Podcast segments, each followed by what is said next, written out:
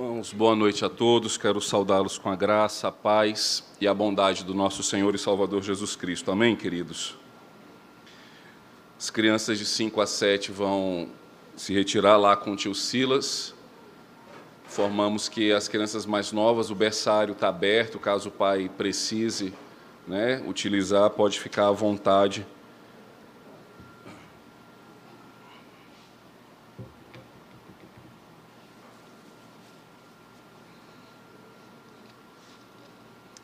Irmãos, vamos abrir a palavra do Senhor no livro do profeta Naum.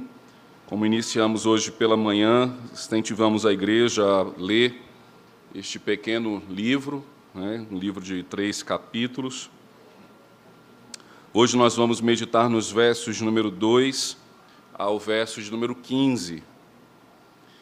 Livro do profeta Naum, verso de número 2 ao verso de número 15.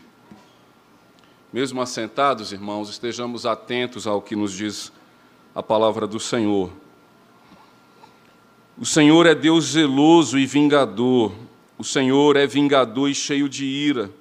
O Senhor toma vingança contra os seus adversários e reserva indignação para os seus inimigos. O Senhor é tardio em irar-se, mas grande em poder e jamais inocenta o culpado. O Senhor tem o seu caminho na tormenta e na tempestade, e as nuvens são o pó dos seus pés. Ele repreende o mar e o faz secar, e mingua todos os rios, desfalecem Bazã e o Carmelo, e a flor do Líbano se murcha. Os montes tremem perante ele, e os outeiros se derretem, e a terra se levanta diante dele, sim, o mundo e todos os que nele habitam. Quem pode suportar a sua indignação? E quem subsistirá diante do furor da sua ira? A sua cólera se derrama como fogo, e as rochas são por ele demolidas. O Senhor é bom, é fortaleza no dia da angústia, e conhece os que nele se refugiam. Mas com inundação transbordante, acabará de uma vez com o lugar desta cidade, com trevas perseguirá o Senhor os seus inimigos. Que pensai vós contra o Senhor? Ele mesmo vos consumirá de todo. Não se levantará por duas vezes a angústia, porque ainda que eles se entrelaçam como os espinhos e se saturam de vinho como bêbados, são inteiramente consumidos como palha seca. De ti, Nínive, saiu um que maquina o mal contra o Senhor, um conselheiro vil. Assim diz o Senhor: por mais seguros que estejam e por mais numerosos que sejam, ainda assim serão exterminados e passarão. Eu te afligi, mas não te afligirei mais. Mas de sobre ti, Judá, quebrarei o jugo deles e romperei os teus laços Porém, contra ti, a Síria, o Senhor deu ordem que não haja posteridade que leve o teu nome. Da casa dos teus deuses exterminarei as imagens de escultura e de fundição. Farei o teu sepulcro, porque és vil. Eis sobre os montes os pés do que anuncia boas novas, do que anuncia paz. Celebra as tuas festas, ó Judá Cumpre os teus votos, porque o homem vil já não passará por ti. Ele é inteiramente exterminado. Vamos orar, irmãos. Ó Senhor nosso Deus, nós te suplicamos, Pai, a iluminação do teu Santo Espírito à nossa mente e o nosso coração. Que possamos, ó Deus, compreender as palavras do Senhor que possamos aprender delas, ó Deus, e sermos alimentados espiritualmente pelas verdades e pelo teu poder que aqui nos é mostrado. Abençoa, ó Deus, o teu povo e a todos aqueles, ó Pai, que um dia ouvirão esta palavra, para que sejam também assim, ó Deus, consolados e fortalecidos. É o que nós te pedimos, Pai, em nome de Cristo Jesus. Amém. Irmãos, nós vimos na manhã de hoje que o crente ele vive pela fé na palavra de Deus. Não importa quais são os impérios, não importa quais são as potências globais, não importa quais sejam as tendências deste século ou dos que virão, o crente, o justo, aquele que teme ao Senhor e aquele que honra a Deus com a sua própria vida, este busca ao Senhor pela Sua palavra, toma decisões pela Sua palavra, alimenta os seus sonhos pessoais pela Sua palavra e procura executá-los de conformidade com a vontade do Senhor. Essa, irmãos, é a palavra de consolo que o profeta Naum traz ao povo de Israel, especificamente ao povo de Judá, quando este estava sendo assolado pela força do império assírio, pelo império que, na época, era o seu opressor. Vimos, portanto, que a mensagem que o profeta Naum traz é uma mensagem de política externa, ou seja, um profeta judeu, um profeta crente no Senhor, ele declara o julgamento e a sentença e a derrota de uma nação. E ele faz isso iluminado por Deus. Veja o verso 1, quando ele diz livro da visão de Naum, ou seja, livro da revelação que o Senhor deu ao profeta Naum. Então, agora, na noite de hoje, eu quero convidar os irmãos a ouvirem as primeiras palavras que o Senhor trouxe sobre resolver o problema aí, viu, irmãos? O inimigo será exterminado, é a mensagem de hoje, viu? Então, Diácono Ciro já, é, Cícero já. Eu estou querendo dar o nome do Cícero de Ciro, que é outro imperador que vai ser derrotado, não é o Cícero, não. É, agora, com toda a atenção, Senhor, pôs fim à distração. Então, nós vamos ver as primeiras palavras que o Senhor revelou ao profeta Naum.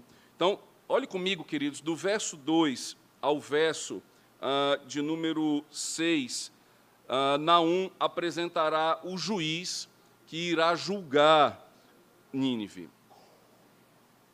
Vamos dar uma pausa até que o problema seja resolvido. Se os irmãos olharem para o lado, eu vou parar, viu? Queridos, uh, do verso 2 ao verso de número 6, o profeta não ele apresenta quem vai sentenciar a, a nação de Nínive. Porque no, no primeiro verso, veja comigo, ele diz assim: sentença contra Nínive, livro da visão de Naum, o Elcosita. Na pergunta dos ninivitas é: tá, quem é que vai nos sentenciar? É Naum? Será Ezequias, Manassés? Será Josias, será Joaquim, Joaquim, ou seja, os reis de Israel. E a resposta já vem logo no verso 2: não, não é Naum que vai sentenciar Nínive, não é nenhum rei de Israel, nem tampouco nenhum soldado, nenhum general de guerra que vai se levantar para sentenciar Nínive. Ah, é o Senhor, historicamente falando, né, quem Deus vai usar para pôr fim ao império assírio é Nabucodonosor.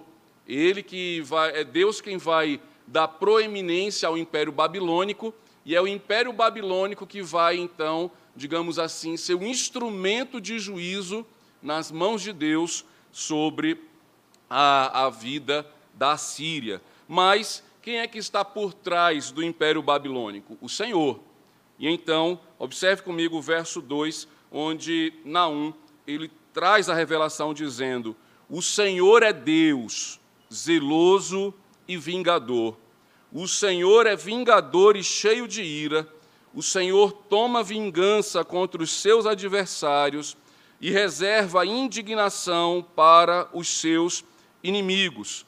Perceba, irmãos, que esta palavra que é, é dita acerca de quem é o Senhor é para os ninivitas. Então, o que, que os ninivitas precisavam ouvir? Lembrem-se que 100 anos antes, o Senhor enviou um outro profeta chamado Jonas, que pregou a eles arrependimento, que pregou a eles misericórdia, para que eles conhecessem o Senhor como Deus. Essa geração de Jonas passou e se levantou uma geração perversa em Nínive, capital da Síria. E essa geração perversa não quis reconhecer Deus, ah, o Senhor como Deus.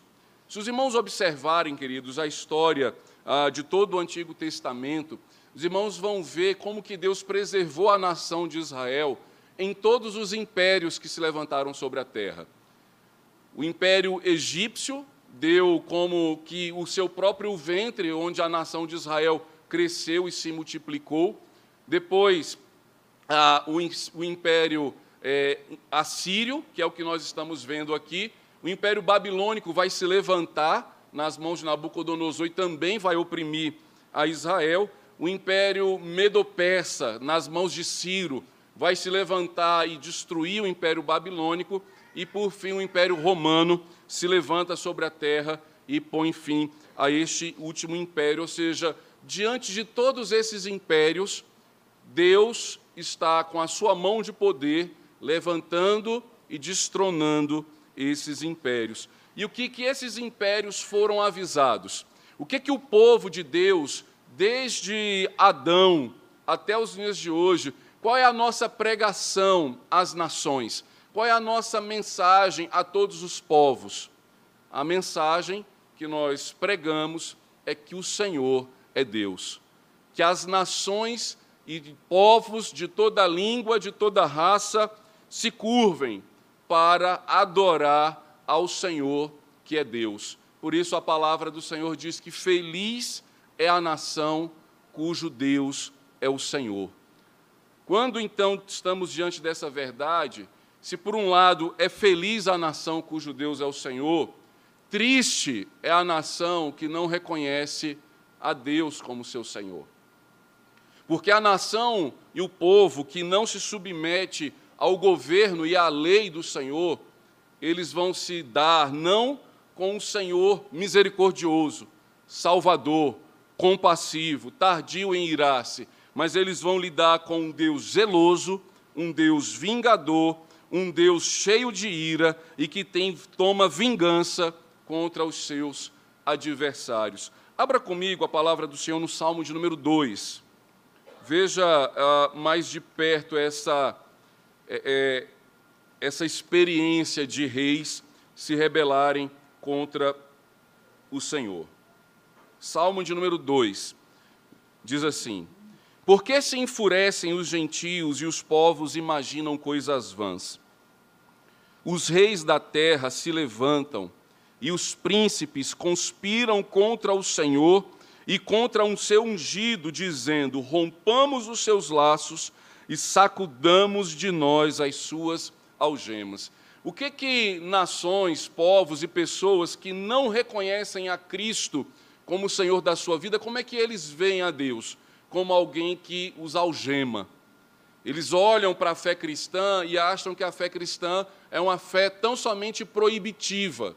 Não faça isso, não faça aquilo outro, não pode fazer isso, não pode ir em determinado lugar, não pode é, se, é, encher a cara, não pode adulterar, ou seja, de fato, coisas que não deveriam fazer, mas que eles gostam de fazer. Então, quando eles são, estão diante dessa palavra do Senhor que diz assim: seja fiel à sua esposa, não se embriague, é, tenha domínio próprio, reconheça ao Senhor como Deus da sua vida. Qual é o sentimento desses, dessas nações ímpias aqui representada no Salmo 2 como os reis da terra? Eles diz: vamos sacudir de nós as nossas algemas. É como talvez um, uma criança ou uma adolescente ou um jovem se sente quando é obrigado pelo seu pai a vir à igreja. E ele fica assim: quando que eu vou é, me libertar? e não ter mais que obedecer à instrução do meu pai de ir à igreja, ou seja, eu quero romper esse grilhão, eu quero romper essa algema. E, e o que, que Deus faz diante deste cenário? Veja o verso 4. Ri-se aquele que habita os céus, o Senhor zomba deles. Por que, que o Senhor zomba dos poderosos da terra que acham que podem ir contra a sua vontade.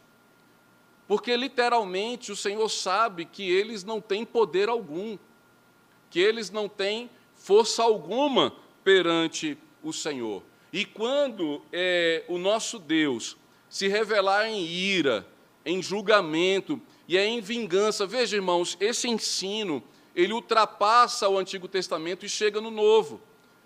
O que, que o Novo Testamento nos ensina? Que nós não devemos nos vingar de ninguém. Mesmo aquela pessoa que nos fez mal, mesmo aquela pessoa que intentou mal contra nós, a palavra de Deus vai dizer assim: perdoe, perdoe essa pessoa. Não se vingue contra ela. Por quê? Porque lá em Romanos o apóstolo Paulo vai dizer: porque o Senhor é o nosso vingador. E como é que Deus se vinga desses ímpios, desses incrédulos, daqueles que não o reconhecem como o Senhor Deus sobre toda a terra? O Senhor se vinga com a sua justiça. Ah, não, não, pense que a ira de Deus é como um, uma ira, é, digamos assim, de alguém descontrolado, né? aquela pessoa que está irada e aí sai quebrando tudo, jogando tudo para o alto, e aí por quê? Porque não está nervoso, está nervosa, aí sai. Não, não pense no, no, em Deus é, se irando, digamos, é, como a gente fala assim, em ataque de pelanca, né? não, não é isso. A ira de Deus é tão somente a sua justiça. É quando ele diz que o que é está estabelecido. Não tem nada contra a palavra de Deus. É, é interessante, irmãos, que muitos cristãos ficam com medo assim do anticristo, ah, de Satanás, dos inimigos das nossas almas, da, das nações ou de pessoas que podem nos perseguir. Mas o Apocalipse diz que o Senhor os derrotará somente com a palavra da sua boca. Não pense que vai ter uma luta de ringue entre Jesus e Satanás, e aí, né, como a gente vê nos filmes, depois de muito apanhar, ele dá um último golpe e vence. Não, não tem luta. A palavra de Deus é, ele é, e sempre foi. E é dessa forma, então, que Naum, é, inspirado por Deus, vai dizer: olha, o Senhor reserva a indignação para os seus inimigos. Para quem, quem que deve ouvir essa palavra? O Senhor é zeloso e vingador, o Senhor é vingador e cheio de ira, o Senhor toma vingança contra os seus adversários.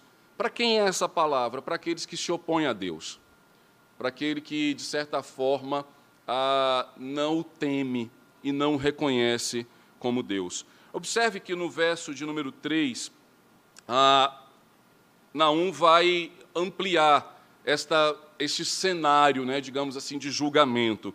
E ele diz assim: O Senhor é tardio em irar-se. Parece que ele está se contradizendo. Né? Ele falou, acabou de dizer que ele é cheio de ira. Acabou de falar que ele é vingador e que ele vai vir com tudo contra os seus adversários. Mas o que, que o Senhor fala aqui por Naum? O Senhor é tardio em irar-se, mas grande em poder e jamais inocenta o culpado. Esta é uma verdade é, de julgamento que deve trazer alerta ao nosso coração. Sim, Deus se ira.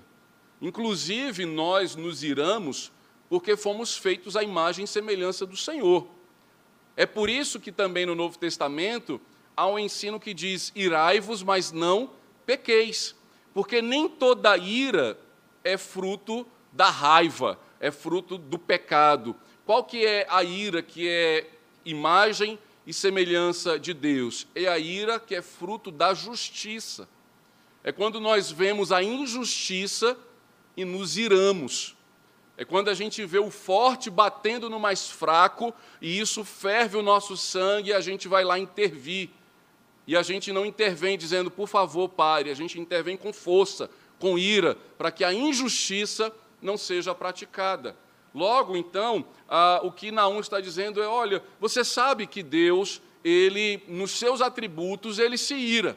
É uma característica divina. Mas ele se ira contra quem?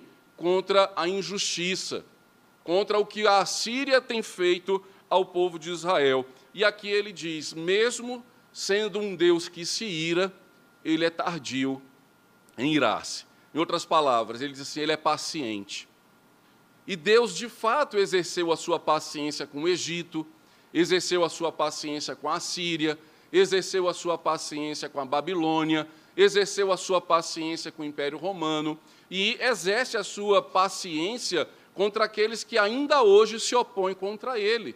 Agora, não pense que a paciência de Deus é algo que nos dá então a entender que, que ele não será justo. Como alguns pensam. Alguns pensam o seguinte: olha, não, eu pequei hoje, eu sei que eu pequei, mas Deus nem me matou, o salário do pecado não é a morte. Aí eu peco amanhã e continuo nessa perspectiva. Então, não é tão grave assim andar longe da linha, eu posso desobedecer. Ah, eu vou a essa festa, vai acontecer nada não, amanhã é um novo dia. E aí a gente vai achando assim que Deus está, digamos, relevando as nossas culpas, relevando as nossas faltas. E aí então, ah, Naum diz: olha, ele é tardio em irar-se, mas ele não inocenta o culpado. Na hora que chegar o juízo, o culpado será julgado. Na hora que chegar o dia, o tribunal, que a gente achar que prescreveu a nossa culpa, Deus vai dizer assim: não, não prescreveu. Não, Senhor, mas já passou cinco anos. Não importa. O que a palavra de Deus diz é que o Senhor, ele não inocenta o culpado. Como é que ficamos então, irmãos, se todos nós somos culpados? Não é só a Síria que peca, o povo de Deus também peca, o povo de Deus também falha. Como que então nós é, seremos inocentados? E aí lembre-se, seremos inocentados porque a nossa culpa foi tomada sobre os ombros de Cristo. Ela não foi esquecida, ela não foi empurrada para debaixo do tapete. O nosso pecado não foi assim, de alguma forma, camuflado. Teve um preço. Nós cantamos agora no culto dizendo que uh, a gente nem imagina o preço que Cristo pagou pelas nossas culpas. Portanto, nós não fomos inocentados porque o Senhor não exerceu a sua justiça, mas fomos inocentados porque o Senhor exerceu a justiça em Cristo Jesus. Foi porque Ele tomou a nossa culpa, foi porque Ele morreu pelos nossos pecados. E por causa de Cristo, que nós não receberemos a justa condenação e a justa ira de Deus contra os nossos próprios pecados. E do, da metade do verso 3 a, até o verso de número 6, Naum vai mostrar agora o poder de Deus. Por que, que ele se ira? Por que, que ele se vinga? Por que, que ele não inocenta o culpado? Porque ele é poderoso e não há nada nem ninguém que possa contra a sua vontade. Veja, metade do verso, do verso 3. O Senhor tem o seu caminho na tormenta e na tempestade, e as nuvens são o pó dos seus pés. Veja, qualquer pessoa em sã consciência desviaria o seu curso diante de tempestades, diante de tormentas. Se você está é, tá viajando, saiba, o, o piloto está ali na, naquele painel de navegação, observando onde o tempo está fechando. E ele não é alguém desajuizado para atravessar aquela tempestade. Ele muda o seu curso.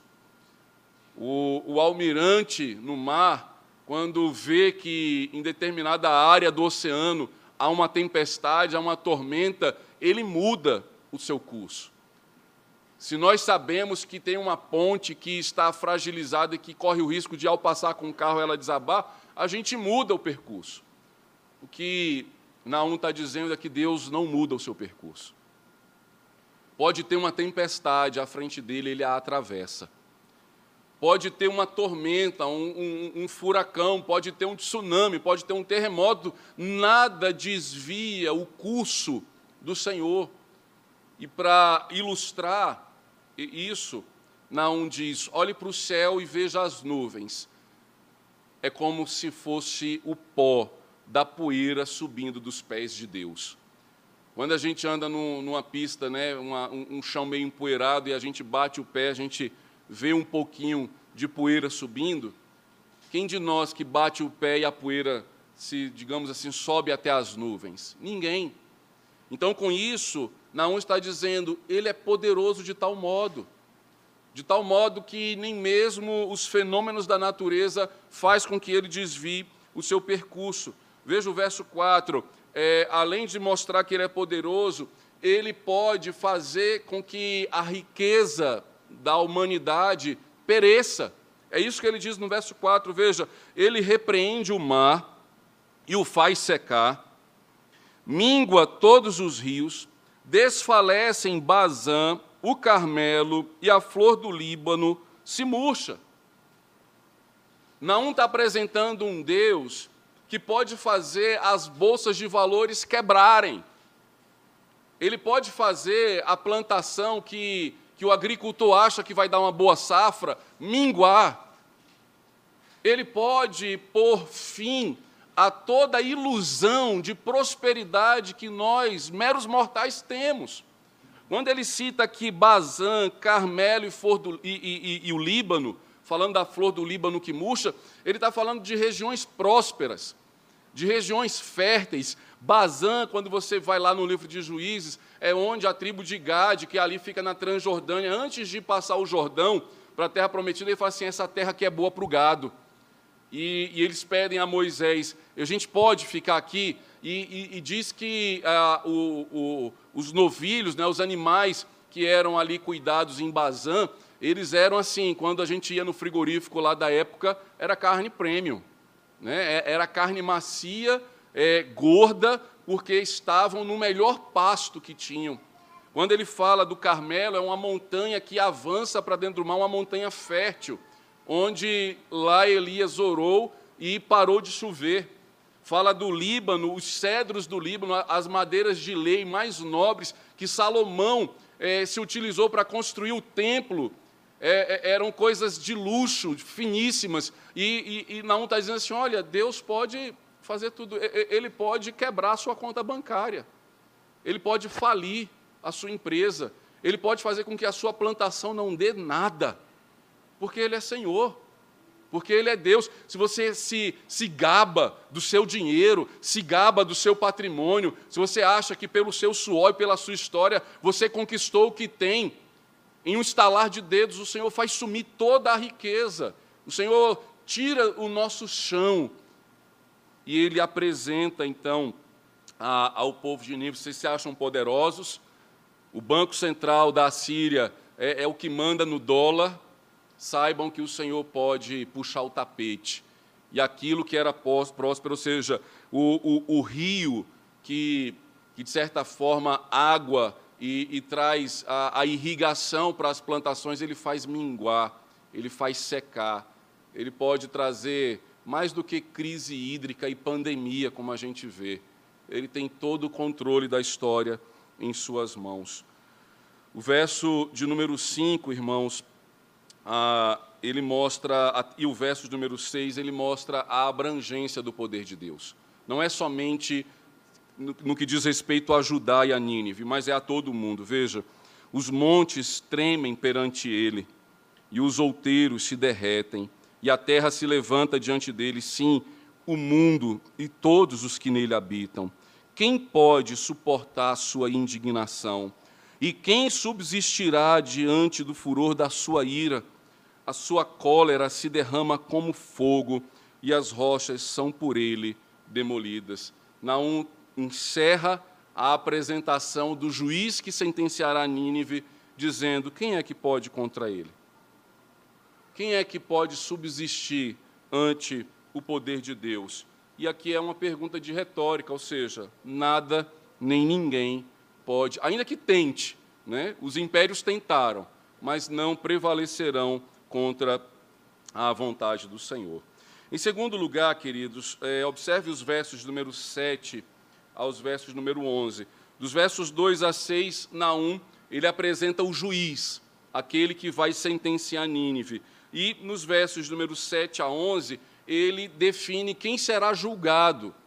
Né? Ou seja, mesmo o Senhor tendo o poder para julgar é, todo o, toda a criação e todos os povos e todos os habitantes, como ele diz no verso 5, o mundo e todos os que neles habitam, mas nesse momento, a revelação de Naum é dirigida a um povo, especificamente aos assírios, aqueles que vivem em Nínive. Veja comigo o verso de número 7. O Senhor é bom, é fortaleza no dia da angústia e conhece os que nele se refugiam. O profeta Naum está aqui dizendo: olha, esse Deus poderoso, que pode todas as coisas, que levanta reis, tira reis, que dá riqueza e dá pobreza, ele que age em todas as coisas, ele é bom, ele é fortaleza no dia da angústia e ele conhece os que nele se refugiam. Essa expressão, irmãos, ele conhece e conhece os que nele se refugiam, é uma, é uma expressão pactual. Ou seja, é como quem Deus diz assim: Eu sou bom para com o meu povo, com aqueles que eu conheço. Deus faz uma aliança com, a quem, com, com aqueles a quem ele se revela, a quem ele diz assim: Olha, eu sou o Senhor teu Deus, que te tirei da escravidão, do pecado. Eu sou o Deus do seu pai, do seu avô, eu sou o seu Deus. Assim como ele se revelou a Abraão e vem se revelando a todos os filhos de Abraão pela fé, ele diz: Eu conheço vocês, e para vocês eu sou bom, porque vocês se refugiam em mim, porque vocês se guardam em mim. Então, é, no meio dessa, digamos, dessa sentença, o Senhor está dizendo aqui àqueles que estão ali naquele cenário, dizendo assim: vocês conhecem o Deus que é bom? Se não conhecerem o Deus que é bom, vão conhecer o Deus que é ira, que é o mesmo Deus. Mas para aqueles a quem ele fez uma aliança, para aqueles a quem ele conhece, ele é bom. É isso que Jesus diz e vai dizer no último dia, quando ele separar as suas ovelhas dos bodes, né, daqueles que achavam que era do povo de Deus, mas não era. E quando eles disserem, mas Senhor, nós profetizamos, fizemos milagres, fizemos tantas coisas em teu nome, Jesus vai dizer, eu não conheço vocês. Porque ele só conhece a quem ele se revelou, a quem ele mostrou o, o, o seu amor. Então, a, o amor pactual de Deus, irmãos, é um refúgio. Saiba de uma coisa: num mundo tão carente que a gente vive, as pessoas precisam conhecer esse amor protetivo de Deus, esse amor que nos guarda, que nos livra do mal, que nos abençoa, que nos cura, que nos redime, que nos salva. No verso de número 8 até o verso de número 10, porém, observe que no verso de número 8 há uma transição de ideia. Ou seja, ele começou falando: o Senhor é bom para aqueles que se refugiam, o Senhor é bom, é fortaleza, ele conhece aqueles que nele se refugiam, mas aí vem um mais. Mas, ai daqueles que não se refugiam nele, ai daqueles que não creem nele, ai daqueles que não amam esse Senhor. Veja o verso 8: Mas com inundação transbordante, acabará de uma vez com o lugar desta cidade. Que cidade é essa? Nínive. Com trevas perseguirá o Senhor os seus inimigos. Aqui há uma, uma, uma mensagem parecida com o que houve nas pragas do Egito. Todas as pragas se resumiam em trevas à, à, à nação do egípcio, egípcia. Se tem uma coisa que cada império se gaba, é de achar que é detentora de todo o poder e de toda, digamos assim, ciência do mundo. Você dizer para um mago egípcio que ele não sabe de alguma coisa era uma ofensa. É como quem diz, talvez, para um norte-americano, um europeu hoje, assim, não, é, o seu currículo não é bom. Ele vai dizer, como assim? Eu, eu vivo no primeiro mundo. E, e aí o Senhor vai dizer assim, eu vou confundir ele com trevas. É nessas palavras que o Senhor diz que ele chamou aqueles que não eram sábios para confundir os que são sábios, que ele salvou aqueles que eram fracos para confundir aqueles que se acham fortes. Continuando no texto, irmãos, verso de número 9: Que pensai vós contra o Senhor? Ele mesmo vos consumirá de todo, não se levantará por duas vezes a angústia, porque ainda que eles se entrelaçam como os espinhos, e se saturam de vinho como bêbados, serão inteiramente consumidos como palha que seca. Primeira coisa, veja o verso 9. O Senhor diz assim ao povo de Israel: Não se preocupe, vocês não serão angustiados por duas vezes pelo mesmo inimigo. Você pode dizer, mas pastor, o Império Babilônico não vai levar o povo de Israel para o cativeiro? Vai, mas o Senhor está dando uma sentença aqui, primeiramente, contra a Síria. Se você depois quiser ler a sentença contra a Babilônia, está no livro do profeta Abacuque. Ele vai falar a mesma coisa. Ó, o Senhor levantou vocês, mas ai de vocês. Vocês vão pagar o que vocês estão fazendo com a nação é, de Israel, com o povo de Deus. Então, o Senhor está trazendo o consolo agora àqueles que estavam sendo oprimidos pelos assírios, dizendo assim: fiquem calmos, eles serão derrotados, eles serão destruídos. E no verso 10 diz: ainda que, como é, alguém que, que, que, perde o juízo, veja, ele traz a, a ideia de alguém que se satura na embriaguez, alguém que perde completamente o senso da razão e que fica se entrelaçando, fica tentando se agarrar com todas as coisas ao poder, o Senhor diz: vocês serão destruídos, serão consumidos como uma palha seca. Veja, alguém que é forte, alguém que é poderoso, se tem uma coisa que, que é rápido e fácil de queimar, é a palha seca. Né? Então, primeira lição do churrasco, você não vai acender o carvão com palha seca, que vai fazer fogo, vai apagar rapidamente. Deus está dizendo, esses inimigos é essa palha seca. Na primeira chama que eu mandar, eles vão se queimar e vão acabar. Eles não vão ficar lá como brasa, ardendo. Não, vai ser rápido. Vai ser é, curto e certeiro. Como palha seca, eles serão derrotados. E por fim, irmãos, no verso de número uh, ah, 11 até o verso de número 15, nós vamos ver que a iminência do juízo é presente. Veja o verso 11 que diz: De ti, Nínive, saiu um que maquina o mal contra o Senhor, um conselheiro vil. Aqui está a acusação. Né? A gente viu o juiz, viu quem está sendo julgado, e qual é a acusação que Deus faz a, ao povo ninivita? E aí o verso número 11, eis a, a acusação do Senhor, quando ele diz, de ti, Nínive, saiu um que maquina o mal contra o Senhor, um conselheiro vil. Irmãos, essa é a denúncia, é como que o povo assírio tivesse dado, digamos assim, abrigo ao anticristo. Assim, olha, há 100 anos atrás vocês ouviram o evangelho. Vocês foram persuadidos por Jonas a crer no Senhor. Mas agora vocês preferiram dar ouvidos a outro conselheiro. E esse conselheiro, ele é vil. E essa expressão vil é a expressão Belial. Está dizendo assim: tem um filho de Belial, ou seja, um homem rebelde. Existe um, uma mente maligna em Nínive, que é inimiga de Deus.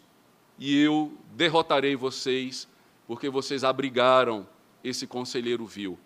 É uma mensagem, irmãos, dizendo assim: olha, é, o que se passou no coração de Senaqueribe e de todos os reis da Síria, ao invés de terem sido um coração convertido ao Senhor, foi um coração manipulado por Satanás.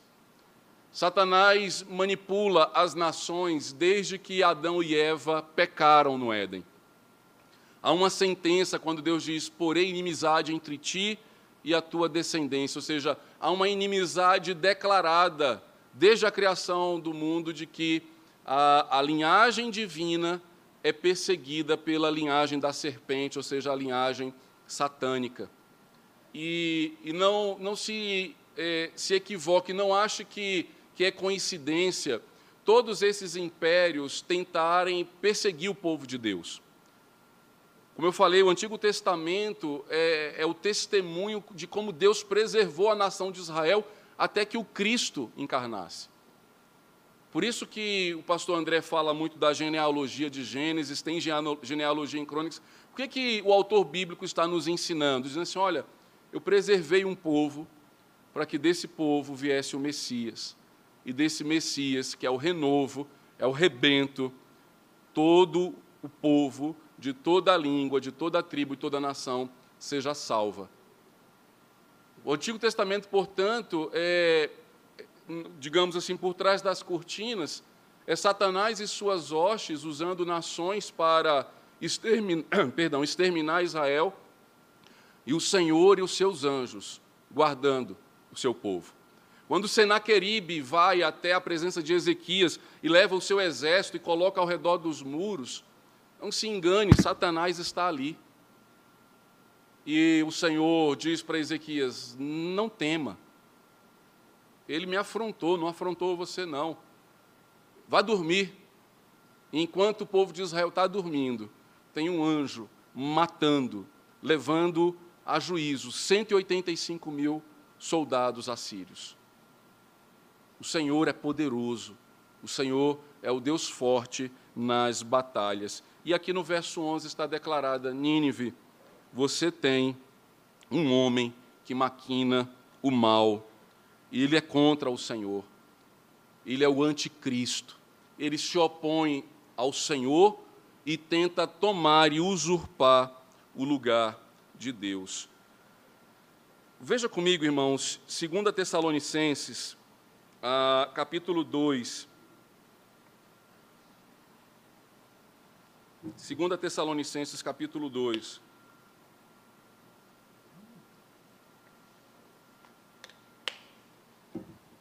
Diz assim: Irmãos, no que diz respeito à vinda de nosso Senhor Jesus Cristo e à nossa reunião com Ele, nós vos exortamos, ou seja, nós vos encorajamos, a que não vos demovais da vossa mente com facilidade, nem vos perturbeis quer por espírito, quer por palavra, quer por epístola, como se procedesse de nós, supondo que tenha chegado o dia do Senhor. Ninguém, de nenhum modo, vos engane, porque isto não acontecerá sem que primeiro venha a apostasia e seja revelado o homem da iniquidade, o filho da perdição. Paulo, falando aos Tessalonicenses acerca da vinda do Senhor, ele fala a, a, sobre o mesmo personagem que Naum está falando no tempo do Império Assírio. Ele está por sobre a terra. Satanás está ao derredor do povo de Deus, tentando tragar, tentando destruir, tentando pôr medo ao povo de Deus. E o Senhor, então, aqui, o que, que ele nos diz? Você está sentenciado. Às vezes perguntam assim: por que, que presbiteriano não, não tem muita batalha espiritual? Porque ele já está derrotado. Nós confiamos na vitória de Cristo. O Senhor Jesus na cruz derrotou Satanás. Quem estiver estudando com o presbítero Estevão em Apocalipse, ele vai falar de como que o Senhor amarrou o dragão. E ele está amarrado para que não mais segue as nações. Por isso que essa palavra que estava aqui restrita à nação de Israel, hoje chega a todas as nações. Satanás não pode mais enganar as nações. No período que houve agora, que todo mundo ficou atento ao Afeganistão, você se perguntava, tinham cristãos lá? Muitos pediram asilo ao Paquistão, ao Brasil e outras nações onde o cristão é bem-vindo há povo de Deus em todas as nações. Será que na China tem igreja maior do que a brasileira? Será que na Coreia tem igreja? Tem. A Coreia do Sul, em termos percentuais, é, é, falando de percentuais, é onde tem mais, digamos assim, cristãos, em termos percentuais. E eles têm planos de evangelização e já evangelizam a Coreia do Norte. É porque muita coisa não se diz pela segurança dos missionários. Nós temos missionário no Oriente Médio, que nós não podemos dizer o país que ele está, mas há povo de Deus em todo lugar. Sabe por quê, irmãos? Veja o verso 12. Assim diz o Senhor: Por mais seguros que estejam e por mais numerosos que sejam, ainda assim serão exterminados e passarão. Eu te afligi, mas não te afligirei mais. Ou seja, o Senhor está dizendo, ainda que eles sejam maiores, ainda que eles tenham mais poderio bélico, ainda que eles tenham mais potência é, intelectual, científica, não importa, eles serão derrotados. E o Senhor termina aqui dizendo ao povo de Israel: Eu te afligi, mas não te afligirei mais. O que, que ele então diz para o povo do Senhor, o povo de Judá? Veja o verso 13. Mas sobre ti, Judá, quebrarei o jugo deles e romperei os teus laços. Em outras palavras, o povo de Deus não vive sob julgamento, não vive sob opressão daqueles que são contra o Senhor. Nós vemos é, leis sendo propostas, como falamos hoje pela manhã, por causa de uma ideologia progressista que tenta transformar em natural o que não é natural. E muitos crentes apavorados.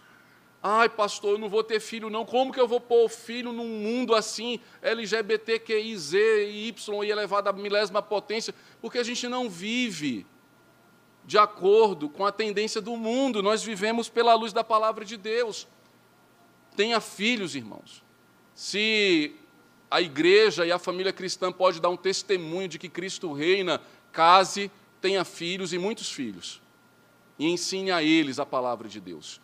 E ensine a eles a conhecer ao Senhor, para que eles possam ver quão é bom o Senhor, quão bom é o Senhor, para que eles possam amar e servir a esse Deus que nós servimos. Não viva com medo. Olha o que Deus diz: Eu quebrarei o jugo deles e romperei todos os laços. Nós não seremos subjugados por nenhuma lei que venha nos afrontar, ainda que elas venham a passar por legislativo, executivo. O povo de Deus, irmãos, hoje está lutando e gritando e pregando para dizer: não aprovem essas leis, porque senão terão que construir prisões para nós, terão que guilhotinar a nossa cabeça, porque nós não vamos nos submeter, nós não vamos é, dizer que o errado é certo e que o certo é errado. Jamais o povo de Deus vai concordar com aquilo que Faraó fazia e que nos dias de hoje é trazido como é, liberdade da mulher. Matem as crianças. Foi assim que Faraó tentou contra Moisés. Foi assim que Herodes tentou contra Cristo: matem as crianças. Sabe o que, que o anticristo faz? Ele é inimigo das crianças.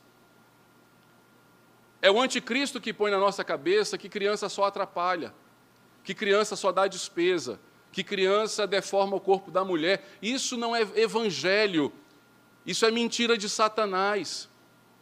E muitos cristãos estão abraçando, concordando, vivendo de acordo com essas ideologias malignas que é contra o Senhor. Por isso que desde o início eles matam criança. Vejam como que Manassés fez. Manassés sacrificou seus próprios filhos a um deus assírio, a um deus babilônico. Que mundo é esse que ensina pai a sacrificar filho? O que é que está por trás de infanticídio em tribo indígena? que se um bebê indígena nasce sem um braço, nasce com síndrome de Down, é enterrado vivo. É o anticristo, é esse conselheiro vil, é o inimigo das nossas almas que está por todo o redor. Não é só política, irmãos, é fé. É isso que Naum está dizendo. Nós seremos libertos desse jugo.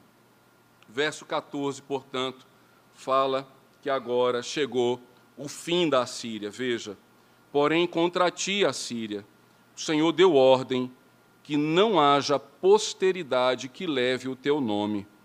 Da casa dos teus deuses exterminarei as imagens de escultura e de fundição, farei o teu sepulcro, sepulcro porque és vil. Às vezes as pessoas leem o Antigo Testamento e falam assim: nossa, mas que Deus é esse que manda fazer guerra contra Filisteu, contra Assírio, contra isso e contra aquilo? Esse é o Deus, Senhor de todas as nações. E quando o Senhor levanta o seu povo para anunciar o juízo, ele está exercendo a sua justiça. Ele está dizendo: vocês estão confrontando a ordem da minha criação. O mundo é de Deus nós somos do Senhor. Até os ímpios pertencem ao Senhor. E é por isso que Paulo diz: se o oleiro faz vaso para honra ou vaso para desonra, quem é que vai discutir com o oleiro? Quem somos nós para discutir com o Senhor soberano de todas as coisas, que tudo a Ele pertence? Logo então o Senhor diz: para a Síria está decretada a sua destruição total não haverá posteridade desta nação e desse povo. Não confunda a Síria com a Síria, tá, irmão? Sem o, não é o mesmo povo, não. Deus de fato executou, e quem passou a navalha a toda essa nação foi o Império Babilônico. Nabucodonosor servindo de instrumento de juízo nas mãos de Deus. Queridos, esta mensagem de um Deus que é juiz, de um povo que será julgado e, e da causa desse julgamento ainda é presente nos dias de hoje. O Senhor continua sendo juiz. A segunda vinda de Cristo será para julgamento de todas as nações. Ele não virá mais como um cordeiro que irá à cruz. Ele virá como um leão e rugirá sobre toda a terra. Com seu cedro ele julgará todas as nações. E o que, que nós precisamos então fazer diante desta realidade? Isso é um fato, isso vai acontecer. O que aconteceu com a Síria é um prefácio do que vai acontecer com toda a humanidade. E o que, que nós então, que conhecemos que o Senhor é bom, que Ele quebrou de nós o nosso jugo, que Ele nos libertou do nosso pecado, o que, que Ele nos chama então a fazer? Eu concluo então com o verso 15 que ele diz: Eis sobre os montes os pés do que anuncia boas novas, do que anuncia a paz. Celebra as tuas festas, ó Judá, cumpre os teus votos, porque o homem vil já não passará por ti, ele é inteiramente exterminado. O Senhor nos chama, irmãos, a adorar.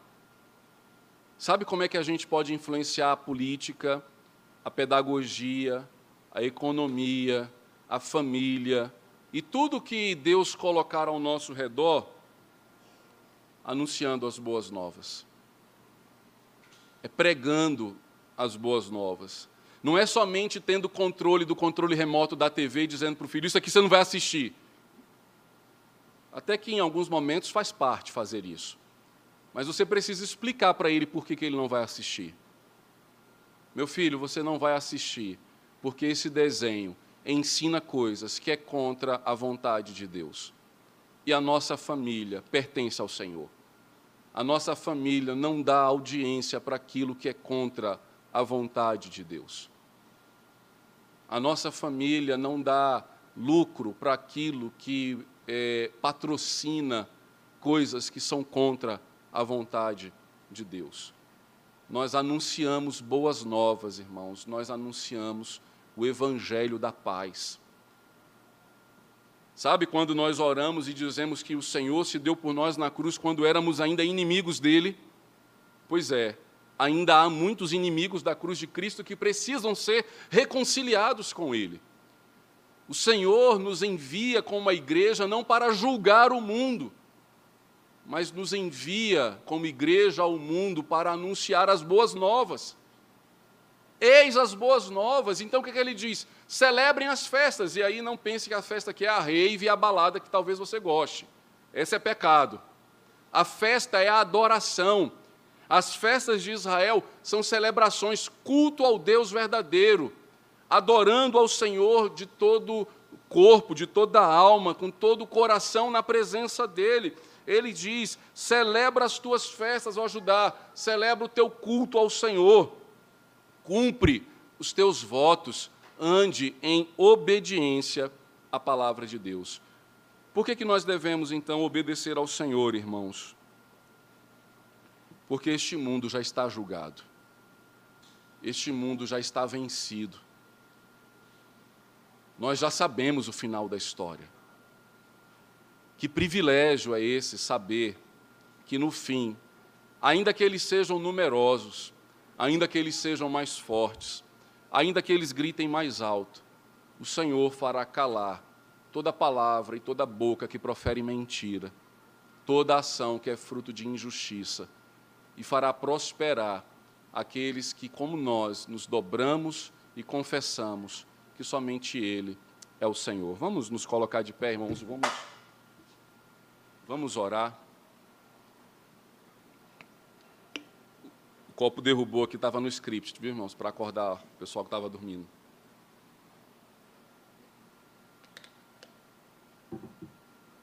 Senhor nosso Deus e amado Pai,